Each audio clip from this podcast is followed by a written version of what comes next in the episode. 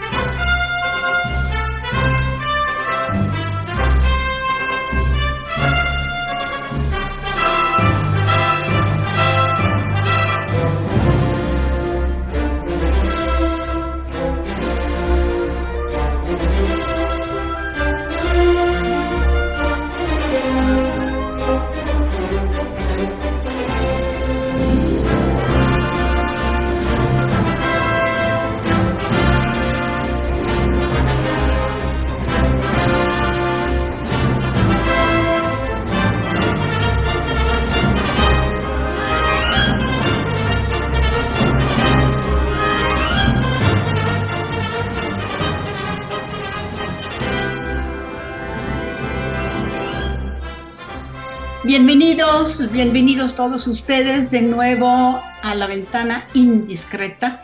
Hoy me parece especialmente indiscreta porque primero vamos a estar un rato compartiendo con los que están en ese momento participando en el Festival Internacional de Cine de Cannes. Indiscreto también porque en el segundo, eh, el segundo bloque vamos a hablar aquí de una fábrica de tequila, pero sobre todo indiscretamente nos vamos a acercar a las emociones y a, digamos, los dilemas internos de su patrona, con dos estaciones de Juan Pablo González.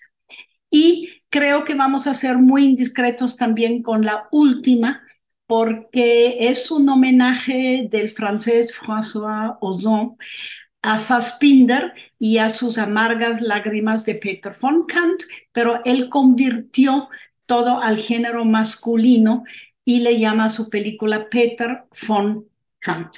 Entonces, Amorabi, tú vas a compartir conmigo esa indiscreción y también la ventana y cómo te ves. Hola María, hola a todos los que nos escuchan.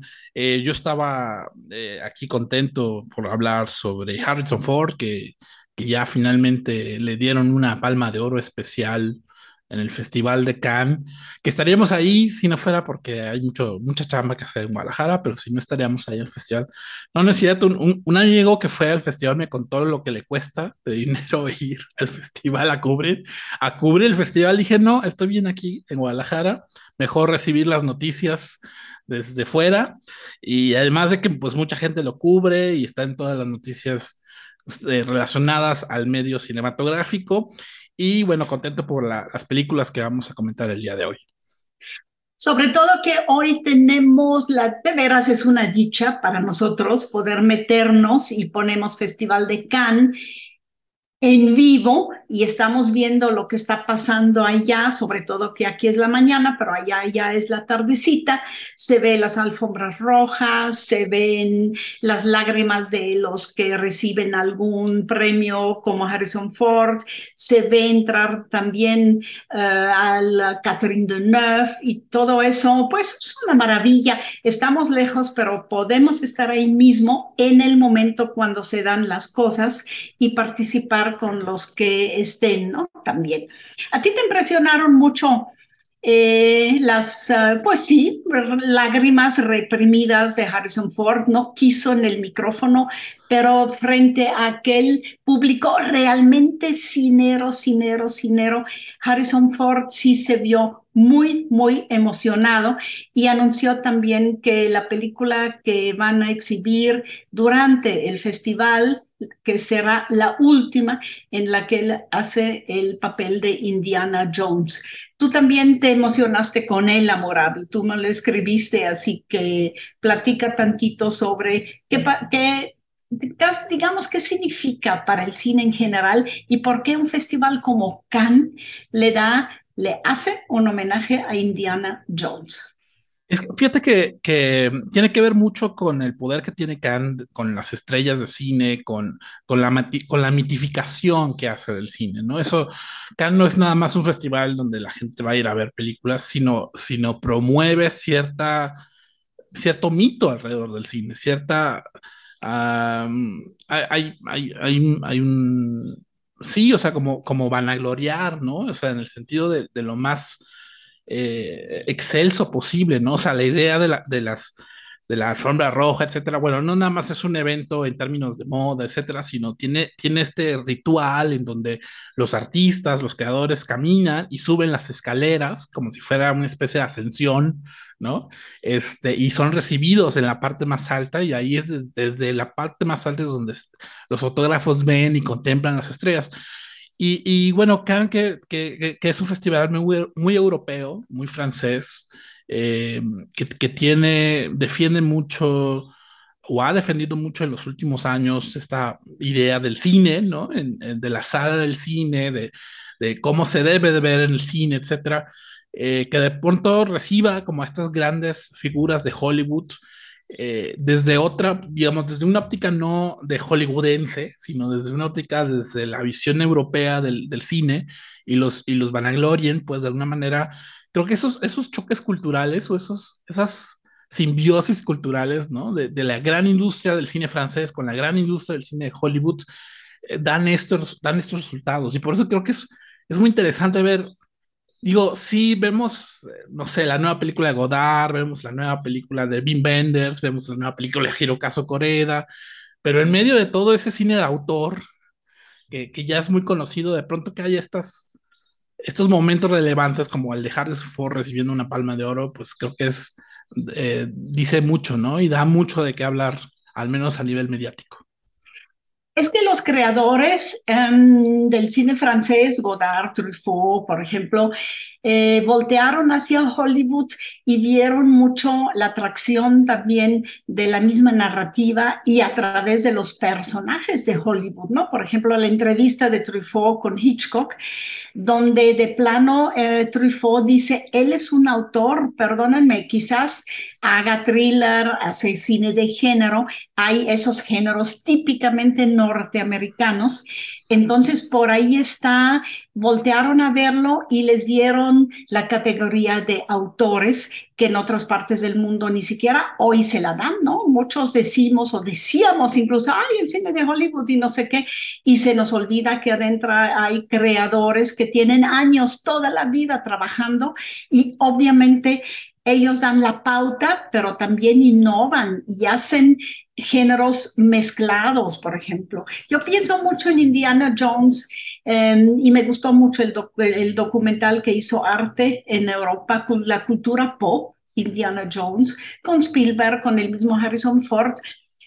Hablando con ellos o dejándolos hablar, dándoles la voz de cómo crearon del western norteamericano esa figura de Indiana Jones, que es una especie de, profesor eh, este, venido a eh, héroe sin quererlo, sin ser bueno, es un antihéroe, mezclado con cine de acción, con mucho thriller, pero como con un toque así casi casi de marca como por ejemplo James Bond, que es típicamente inglés, Indiana Jones simplemente es típicamente norteamericano. Y eso lo han sabido hacer mucha gente en Estados Unidos que se ha acercado más a ser autores, a ser creadores y también inventar con intertextos a otras películas y otros países también su propio cine, ¿no? Cine con su propia, podemos decir, característica.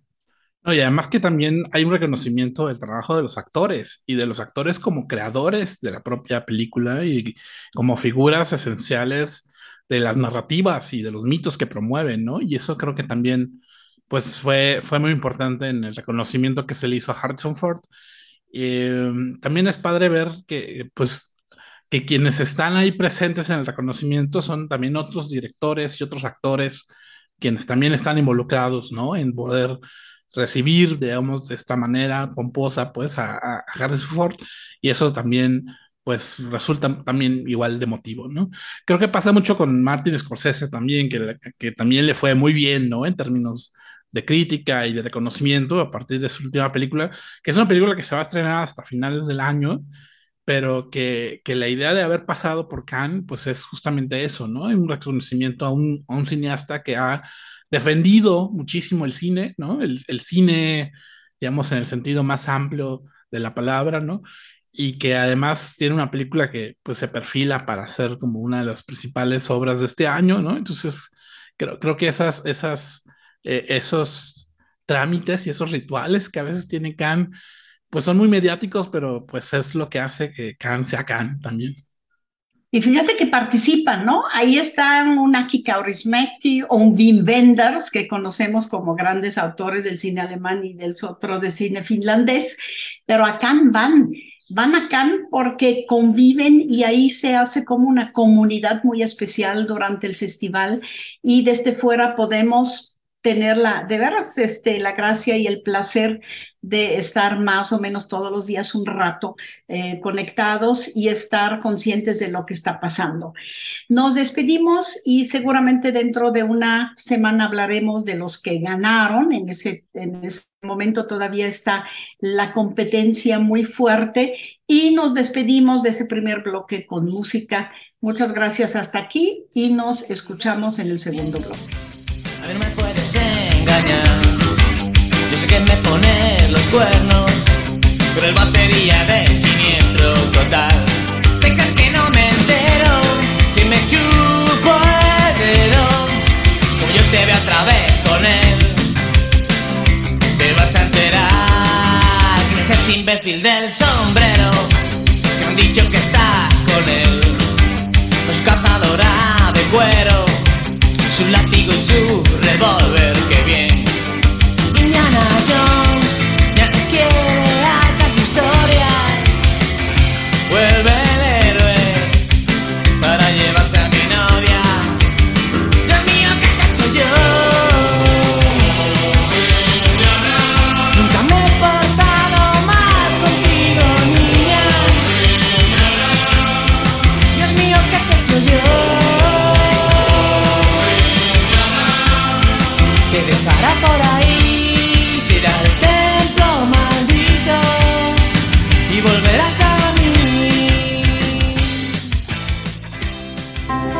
Seguimos hablando de cine en la ventana indiscreta. Es momento de asomarse a la ventana indiscreta.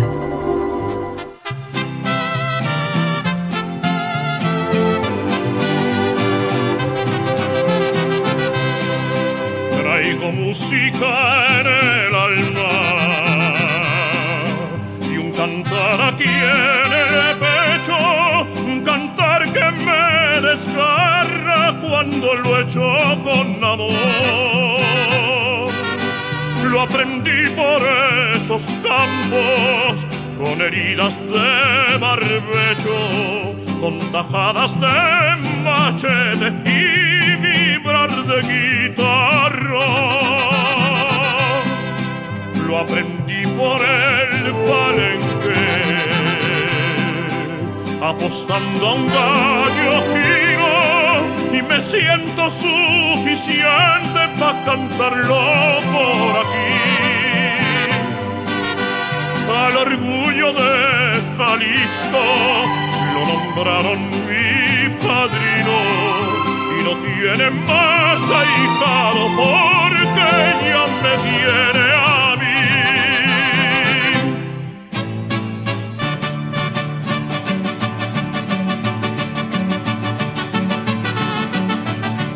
Sangre brava y colorada.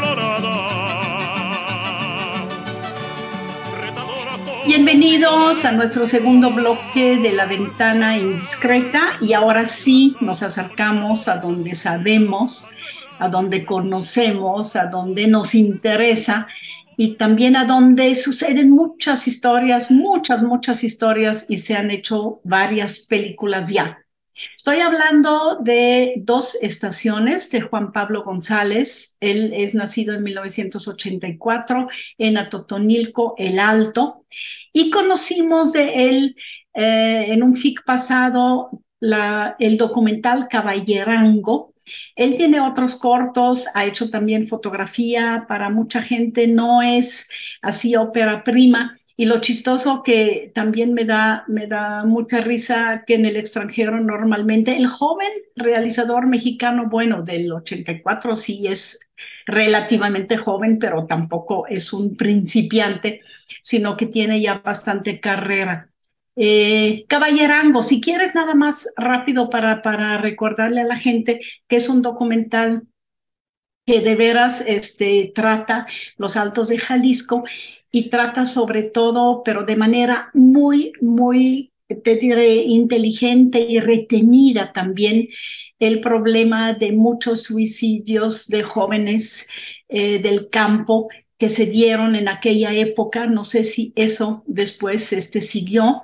Platicamos con él después de la exhibición de Caballarango en el FIC y él nos dijo que simplemente esos suicidios lo dejaron como muy muy este, asustado y que con el documental quiso ver dónde podrían estar las explicaciones o las raíces de que varios jóvenes en el mismo año tomaron esa decisión. A ti también te gustó, ¿verdad? Eh, cuando la vimos a Moravi en el FIC. Yo tengo recuerdo haberla visto en el FIC con ustedes, eh, cuando estuvimos varias personas del Talents ahí en, la función de, ese documental. También por la, importancia que tiene de que filma sobre los altos de Jalisco, que, que, aquí en Guadalajara tendría mucho sentido que se viera una película así, ¿no? Digo, creo que muchas personas pueden reconocer de manera más eh, inmediata este tipo de espacios, este tipo de escenarios y además también a la gente, a la población que vive en, en, en Atotonilco el Alto. Y lo otro es que pues tiene una premisa muy intrigante, ¿no? O sea, es que a partir, de, a partir del suicidio de una persona, eh, de un joven, de un adolescente casi, eh, hay una indagación de por qué, por qué el espacio social parece inhóspito, ¿no? A, a, a, los, a las nuevas generaciones, a las personas que están tratando de abrirse en, en, en, digamos, en la vida, ¿no? Y qué tiene el espacio como tal que no puede y que no permite que florezca una persona, por así decirlo, ¿no? Y eso, eso se, de manera como muy, no, no desde la cuestión social o desde la cuestión antropológica, sino desde la cuestión más artística, ¿no? Entender cómo, cómo, cómo eh, cierto sentido de oscuridad que prospera en ese espacio, ¿no? Que es el campo y los animales y, ese tipo de oficios, ¿no?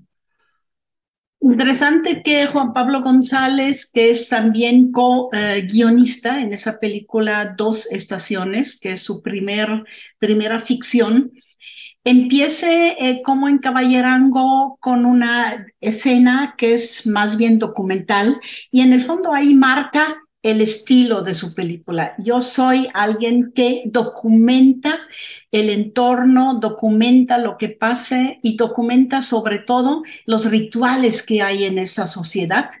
Y dos estaciones empieza con una fiesta familiar, eh, mucho bullicio, niños, eh, adultos en una mesa, hay comida, hay piñatas y ahí rompe porque si hay que decir que rompe la llegada de una señora, señora María, que es como la patrona, que es como la dueña de una fábrica de tequila. Digo que es como porque ella tiene un rol, ella tiene un estrato social, ella tiene una fama y cuando llega doña María a la fiesta, primero se acaba la fiesta y se quieren tomar una foto con ella, porque ella es como en ese momento la persona central en esa fiesta. Y así durante toda la película la vemos a ella en su rol de patrona, de dueña de esa fábrica de tequila. Lo que me gusta mucho en las películas cuando veas cuando ves trabajar y ves los espacios de trabajo de la gente, ¿no? A y aquí sí nos metemos y casi, casi nos huele a las pencas, nos huele al campo cuando vemos el gimador, no a nivel de tomas turísticas, sino que la gente de ahí de veras se agacha, trabaja, suda, come, se sienta a, comer y toma su caballito a la hora de la comida. Tú todo eso lo sientes como si estuvieras ahí, aunque Juan Pablo González sí lo ve también con cierta distancia de documentalista, y aunque es una ficción, tú sí le ves, o yo sí le veo también como una autenticidad y un valor documental de hablar del tipo de vida y tipo de sociedad y tipo de fábrica que tenemos en esa región. Sí, se acerca a lo que algunas personas llaman docuficción, ¿no? Es decir, eh, es una historia de ficción lo que vemos en la película. No es como que propiamente haya pasado o que, o que esté contando algo directamente de la realidad, pero digamos, los, actores en realidad son, están interpretando versiones ficticias de ellos mismos o muy similares a ellos mismos, ¿no? En este caso, la, la, la, actriz que hace a, la señora María, ¿no? Teresa, Teresa Sánchez. Teresa Sánchez, pues que también es, es, es, productora de Agave y que está metida, digamos, involucrada como en ese tipo de, de producción y de empresas, etcétera que interpreta a un, a un personaje que se, se asemeja a, a, lo que ella hace, ¿no? Y lo que, y lo que vemos, por ejemplo, en los primeros minutos de la película es eh, como definir, eh, como de manera muy eh, contundente, de que ella es la jefa, ¿no? O sea, hay, hay, como, o sea, la manera en que, en que manda, la manera en que reacciona, la manera en que todo se hace en función de lo que ella dice o determina, o la manera incluso que la gente eh, la recibe, ¿no? La recibe, por ejemplo, en una fiesta, este, detienen la fiesta para poder recibir a la persona y poder darle esa hospitalidad que, que como jefa, no nada más de una empresa, sino como casi como de, un entorno social, ¿no? Este, eh, eh, es importante su, figura y su presencia en eso. Y luego ya lo que vemos es el, la crisis de ella a partir de que hay cambios que, que, nunca los vemos en pantalla, pero los percibimos a partir de lo que los personajes dicen, de, de, de digamos, de, de, que llegan empresas nuevas, extranjeras, eh, con otros procesos y con otras intenciones, ¿no? Eh, con otros ritmos también de vida y de trabajo, eh, mucho más industrializados y cómo afectan a la comunidad y a los personajes, ¿no? Eh, es decir, vemos a un, a un, personaje muy similar a lo que vimos en las películas del año, de la semana pasada, ¿no? Cómo el campo se, se va transformando a partir de que, de que vienen agentes externos, ¿no? Mover las dinámicas sociales que están ahí involucradas y que están ya muy establecidas, ¿no? Y que, que, que están muy arraigadas, incluso de generaciones atrás, ¿no? Y eso, esos cambios se notan en la película son como dos hilos narrativos. No sé si los viste así. Un hilo narrativo sí nos habla de la gran crisis de la industria tequilera este, familiar, ¿verdad? Ese, en el fondo, este, esta función casi artesanal de, de fabricar el tequila. Y por el otro lado, también de que la la crisis económica que le toca y también la crisis porque va a tener que despedir a su personal si cierra esa fábrica y está en todo el mundo ah, está en riesgo su, su, subsistencia, su subsistencia, y ella tiene también una crisis interna que en el fondo primero no parece crisis porque es una eh, joven, joven contadora que le empieza a ayudar y ella está como muy um, fijada en su juventud, en su vitalidad, depende de ella también porque la, em, le empieza a ayudar mucho con todas las finanzas de la empresa, pero también a nivel personal eh, la joven es muy atractiva para ella y ahí hay una a nivel emocional también una especie de dilema, conflicto interno de ella que va como a la par del conflicto al interno eh, también de la fábrica de tequila. No sé si tú así lo veas, a mí me parece como si la fábrica de tequila fuera también una metáfora de lo que pasa con ella porque también ella pierde el piso. Sí, que, que, digamos, su fábrica es estrictamente tradicional, ¿no? Porque luego hay, hay, como esta idea de lo tradicional como si fuera una marca comercial, pero en realidad son tequilas hechos de la manera más industrializada posible, ¿no? Eh, pero, pero digamos, esa, esa fábrica sí es muy tradicional, es muy tradicional en el sentido, muy literal de la palabra, pues. Eh, y lo, lo que me gusta es que en ese entorno, digamos, muy patriarcal y como muy, muy digamos, de herencia muy arraigada, eh, tiene como protagonistas dos mujeres eh, muy en el espectro de lo queer, ¿no? Este, no, no, podemos decir que es una, mm, mm, no, no, podemos decir que es una mujer, digamos, homosexual, etcétera, porque no hay explícitamente algo así, ¿no? Pero por su manera de actuar, por su manera de vestir, por su manera de peinarse, de, de, de presentarse a sí mismo y de hablar de sí misma, ¿no? Eh, se mueve, ¿no? Se mueve como entre lo, digamos, lo ambiguo sexualmente hablando o de identidad de género. Y luego vemos un personaje que a mí me parece un personaje muy interesante que hubiera querido ver más de ella que es, es, es, el de una, un estilista, ¿no? Que, que, que, al principio únicamente vemos su cuerpo y conforme avanza la película se va abriendo más la cámara y reconocemos que es una mujer trans, ¿no? Que trabaja como estilista. Eh, y, que, y que también vemos de manera muy momentánea en, en la película su, su, historia y sus afectos y sus anhelos. Eh, y, y, vemos cómo hay, hay dos historias de dos mujeres que están pues no sé si la palabra sea buscando el amor, ¿no? Este, en el campo y buscando el, como sentirse otra vez queridas, pues, ¿no? En, en, en, ese entorno en donde el trabajo impera, ¿no? Y en donde, digamos, no, no, no necesariamente, eh, es, es, es, eh, digamos, están completas, digamos, ¿no? Porque, pues, no, no necesariamente vienen, viven en familia, etcétera, pero, pero, eh, pero que, que digamos, es, esas figuras me parecen interesantes cómo están incorporadas dentro de ese, esa dinámica social que hay en ese espacio, ¿no? Este, muy, muy patriarcal todo, ¿no? Y de pronto dos personajes, dos mujeres muy queer en medio de todo eso, sin, sin, sin hacer tan evidente eso, ¿no? Sin hacerlo tan explícito, pero, pero sí lo entiendes que, que, hay dos personajes en, en, espera y necesidad de afecto y de cariño, etcétera, ¿no? Y, y, y, esa, esa tensión emocional que sienten los personajes me, me gusta en la película. Fíjate que yo amplío tus dos a tres, porque incluyo ahí a Rafaela, a Rafaela. también. Me parecen como tres posibilidades de lo femenino. Uno, siguiendo muy el patrón este, patriarcal, que sería ella, incluso físicamente como se ve, medio tosca, con su corte de cabello este, uh, corto, en el fondo comiendo, viviendo, trabajando en total soledad, ¿no? Hay una escena que se repite mucho en la película que es ella comiendo y vaya que come bien y con su trago a un lado, pero sola en medio y en una mesa gigante o en una mesa más chiquita, pero está ella sola comiendo. Nadie la, la acompaña al comer.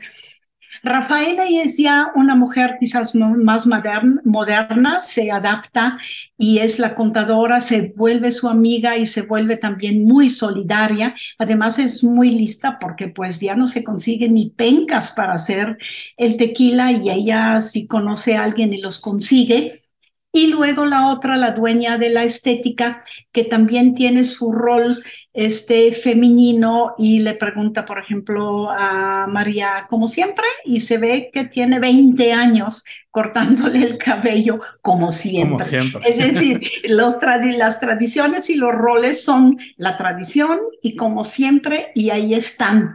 Y todo ese juego de tradición y de roles se rompe en cierto momento por la necesidad emocional, yo diría de las tres, pero sobre todo de Rafaela y de María. Así leo yo la película y sobre todo la fábrica también y la gran, el gran conflicto que tiene también la industria del tequila aquí en Jalisco, ¿no?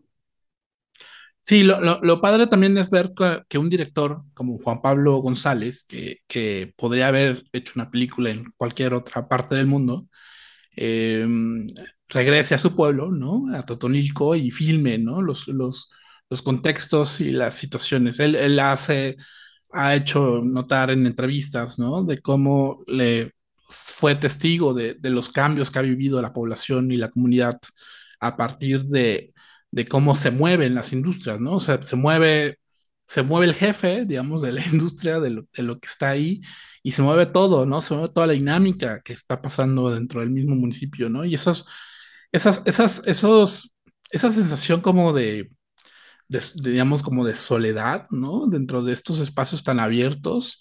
Me, parece que, que sí, lo, sí lo reconozco en su filmografía, ¿no? A partir de Caballerango, a partir de dos estaciones, eh, de como conflictos emocionales muy intensos, muy fuertes, a partir de, de, de, los cambios que están viviendo la población y, y, su comunidad, ¿no? Y a pesar de, de, lo, digamos, de lo idílico que puede sonar, digamos, los campos agaveros, etcétera, y, él reconocer que, que, que no, que, que, se gesta, debajo de todo eso se gestan un montón de conflictos personales, ¿no?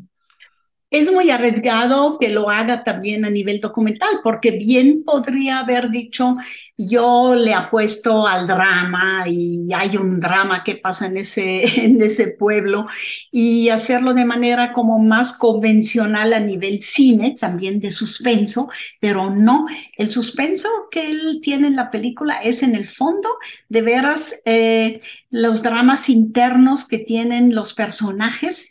Ahí hay uno incluso que se agrega que es eh, uno que siempre fue también el administrador de la señora María que le ayudaba y que en cierto momento con él, casi como en una confesión, le dice, patrona, ya no aguanto más, tengo una familia, necesito alimentarla, tiene tantos meses que yo le ayudo y todo, pues ya casi ni sueldo hay y entonces ya no aguanto más. Y, es como comparten ellos esa debilidad finalmente que tiene que ver con la situación económica, pero que se convierte también en una situación emocional para ellos, ¿no? También eso, eso me parece muy fuerte en la película.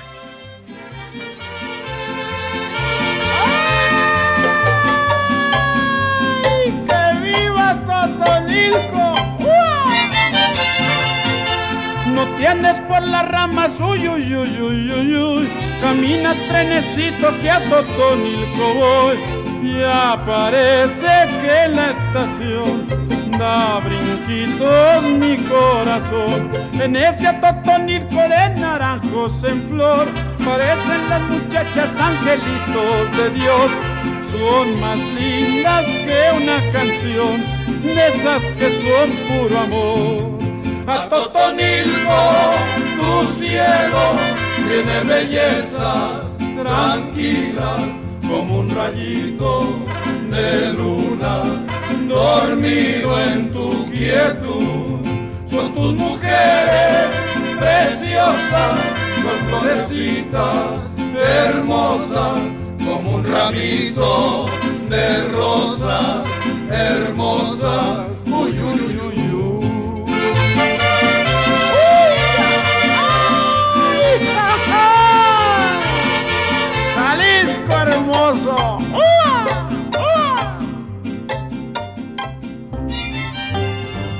La ventana indiscreta.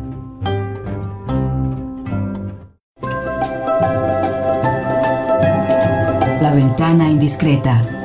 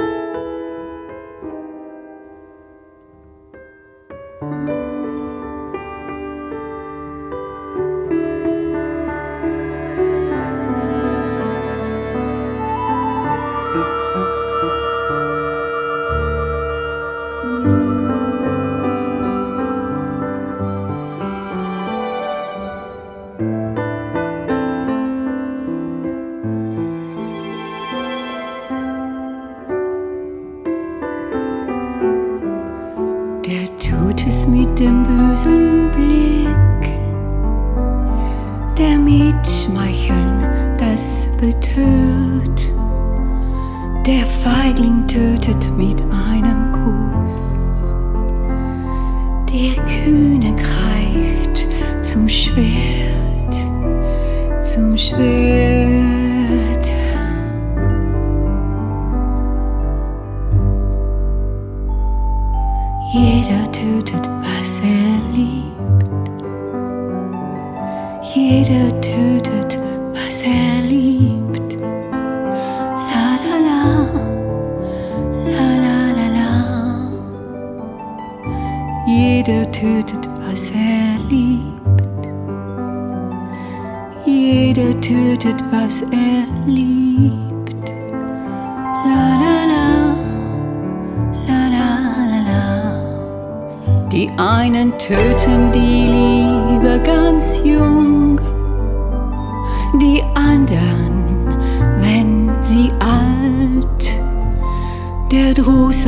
Der Hand Verlust, der mit der Hand die Gold gekrallt, der freundlichste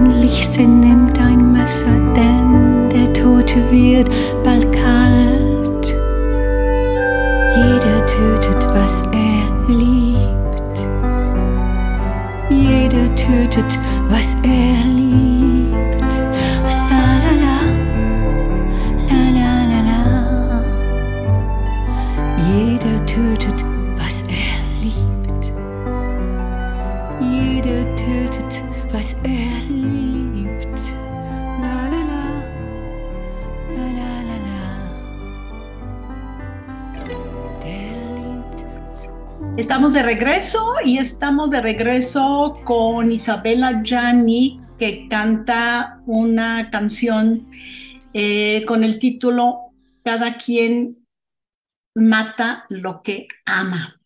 Y podríamos tomarlo, Amurabi, si estás de acuerdo, casi casi como lema para la película Peter von Kant, que está basada y hace homenaje, rinde homenaje a Petra femenino von Kant de Rainer Werner Fassbinder, mientras que de la que vamos a hablar, Peter von Kant, es la versión masculina, este, realizada por el francés eh, François Ozon. Sabemos y conocemos y amamos, a mí sí, este, me encanta y sé que a ti también, Amorabi, François Ozon, porque sí, sus películas son mucho alrededor de lo contradictorio, de las emociones, eh, la posibilidad también de contradicción entre géneros masculino, este femenino, eh, un poco eh, las arenas que se mueven durante un desarrollo de un personaje también. A mí me gustan de sus películas, bueno, la, primera que le vi es Bajo la arena, me gustó mucho Swimming Pool, eh, después en la casa y después me encanta Franz también que es de ah, 2016 y últimamente también una que no se ha estrenado en México que es Todo ha ido bien o Todo nos fue bien, una película que yo la vi em, como parte de, ah, de la muestra de la Cineteca y de repente desapareció. Voy a tener que preguntar que por qué desapareció. Pero, ¿cuáles de Ozon te gustan y por qué, Amorabi? Primero, un pequeño examen de retrospectiva. De retrospectiva, bueno, pues es que en realidad es un director muy prolífico. Yo creo que tiene una película por año. Hay, hay un chiste en la misma película de Peter Ponkan en donde el, el personaje principal, que es un director de cine, le dice a su interlocutor, ¿cómo? ¿No has visto ninguna película mía? Y el otro le contesta, pues es que son muchas. Eh, y, y, y, creo que le, creo que, es una especie de, auto, de chiste autoparódico, ¿no? Porque realmente es un director muy prolífico, tiene una película yo creo que por año. Durante un tiempo lo veíamos mucho en el Tour de Cine francés, yo al, como que a alguien del Tour de Cine francés le gustaba mucho François Son y siempre lo programaba. Y, y entonces a partir de ahí lo, lo descubrí, de ahí no, me fui como a, hacia atrás eh, creo que Swimming Pool, que es como su película más paradigmática en el sentido de que muchas de sus películas tienen como esa base, ¿no? O sea, es decir, dos personajes, un personaje adulto, un personaje más joven, y hay una especie como de juego de poder y de seducción que, que se va, que juega mucho con las apariencias y con los engaños y con lo que cada quien aspira de la otra persona. Eh, y, y, creo que nos, nos deja como nosotros como espectadores bastante a veces confusos, ¿no? ¿Qué está pasando? Pero, pero, pero es alguien que, que, que, que tiene unos giros de trama muy, muy, interesantes en su filmografía. Y luego tiene algunas películas que tienen un carácter mucho más camp, como más exagerado, más teatral, ¿no? Pienso mucho en Ocho Mujeres, ¿no? Esta, esta película con ocho de las grandes actrices del cine francés, donde hay un, cada quien, además es una película musical, ¿no? Donde todo es muy teatral, muy exagerado, muy, muy estrambótico todo, ¿no? O sea, muy, muy camp y, casi, casi muy drag todo, ¿no? Eh, creo que Peter Kant, que, que es una especie de, eh, de cambio de género, de, de gender switch, ¿no? De, de la historia de, de la película de, de Fassbinder, creo que tiene las dos cosas, es decir, eh, si hay, vemos una historia de un director y un actor y las tensiones amorosas que hay entre ellos eh, y cómo uno juega con el otro y uno parece que se apropia del otro, pero en realidad eh, la realidad es que es al revés, ¿no? El joven es quien está jugando con el viejo, digamos. Eh, pero todo de manera exagerada, todo de manera teatral, todo además en un solo escenario, eh, que es el departamento de él, que además es un departamento también eh, muy estilizado, ¿no? A nivel de decoración, a nivel de colores, ¿no? Y a nivel de, digamos, del, del, espacio como, como tal, ¿no? Eh, y además todo ubicado como en un contexto muy, muy antiguo, ¿no? O sea, todavía hay teléfonos de los de, de los de, cable, ¿no?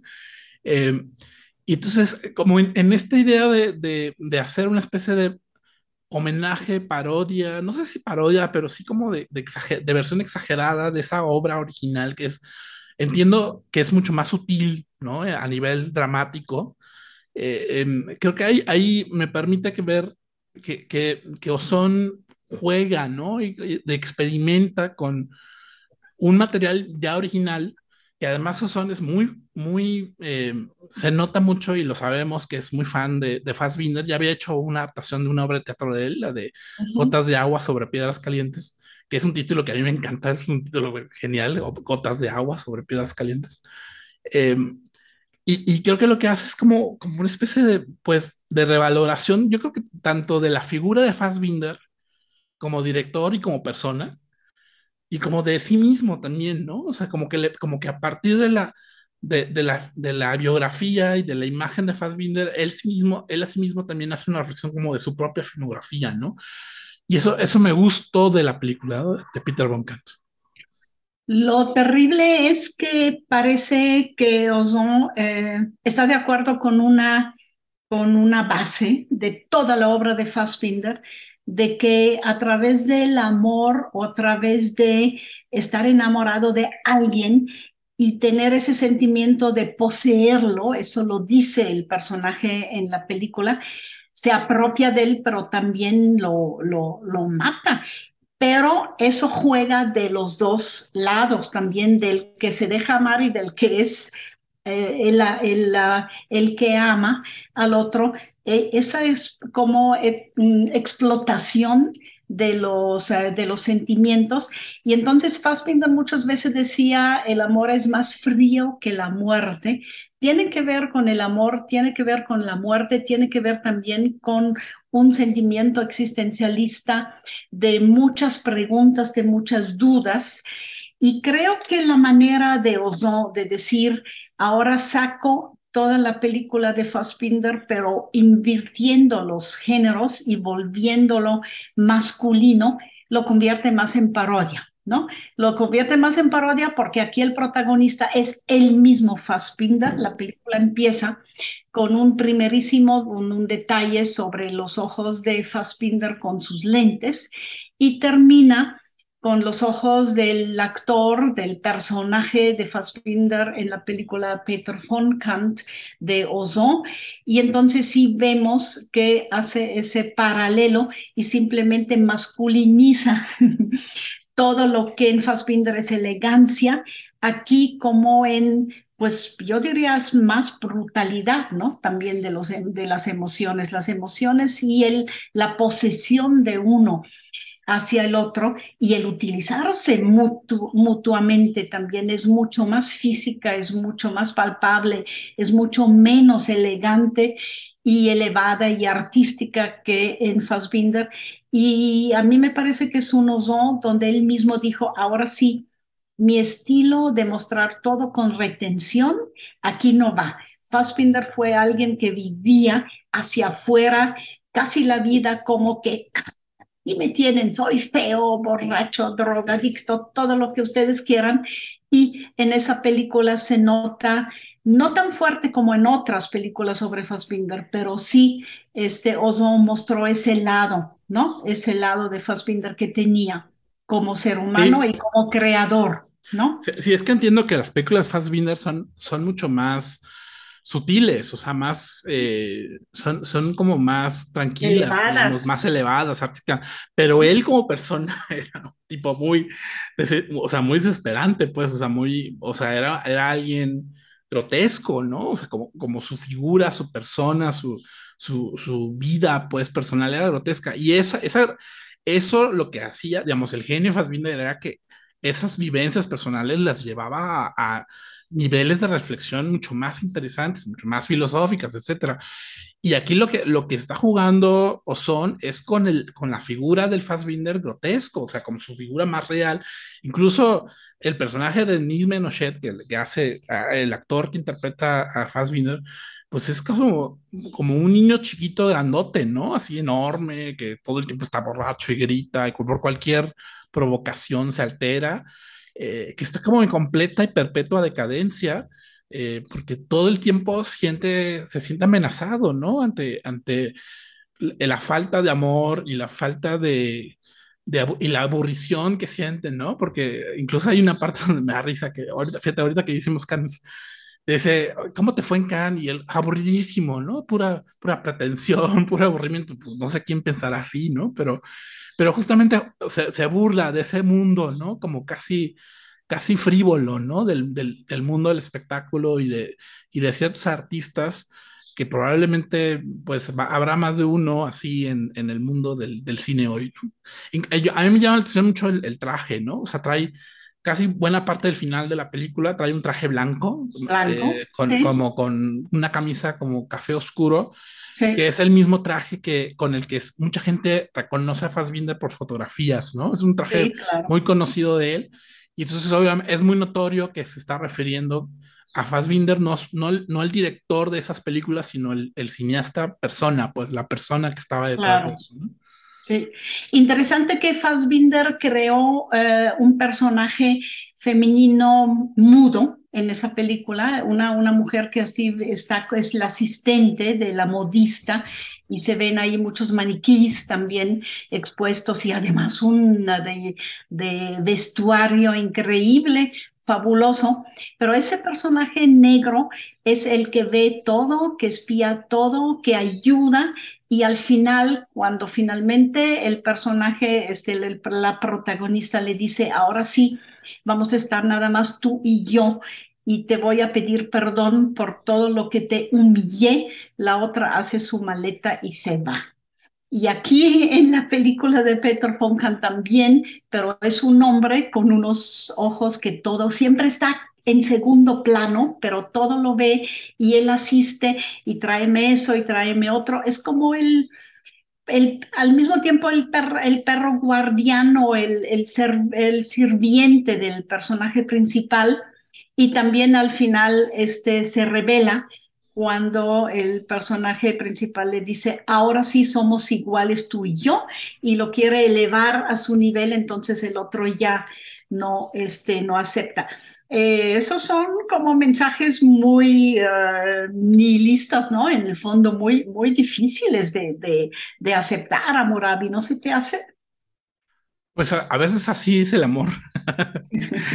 este, porque uno puede pensar que está enamorado de él, ¿no? Este, por, la manera, por, la manera, en que lo ve, la, pero, pero es un amor eh, casi como servil, ¿no? Este, casi de servidumbre. A, a, mí me da mucha risa. O sea, ahí sí en ese sentido sí me parece graciosa la parodia, ¿no? La manera en que todo el tiempo el personaje de, de del director eh, se refiere a él, le grita, a todo el tiempo le grita, Carl, Carl, haz esto, Carl, haz aquello, Carl, haz esto, otro, como si fuera casi un, una parodia muy graciosa de, de, las relaciones de dependencia, ¿no? Con, con, con, las personas que están cercanas a nosotros.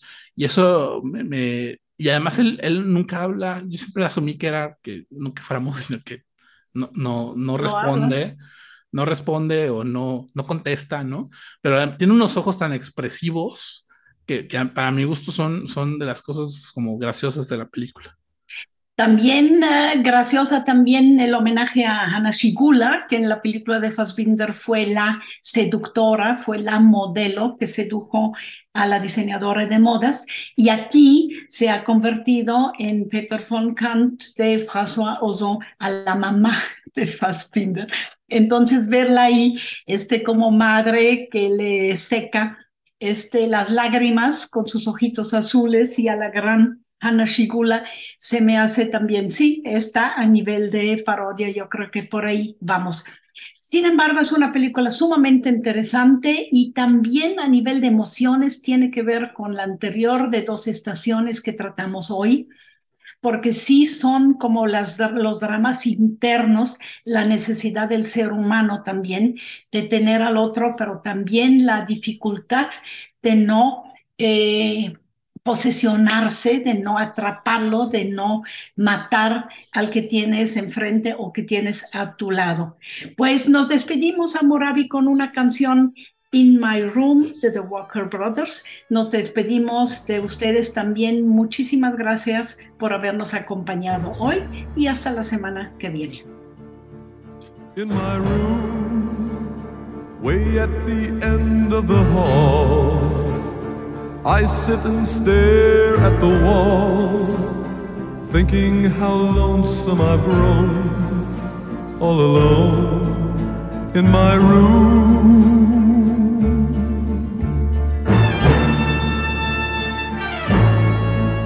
In my room, where every night is the same, I play a dangerous game.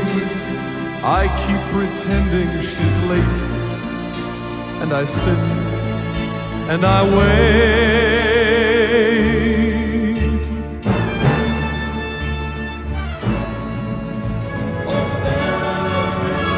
Por hoy, cerramos la ventana indiscreta. Nos escuchamos la próxima semana.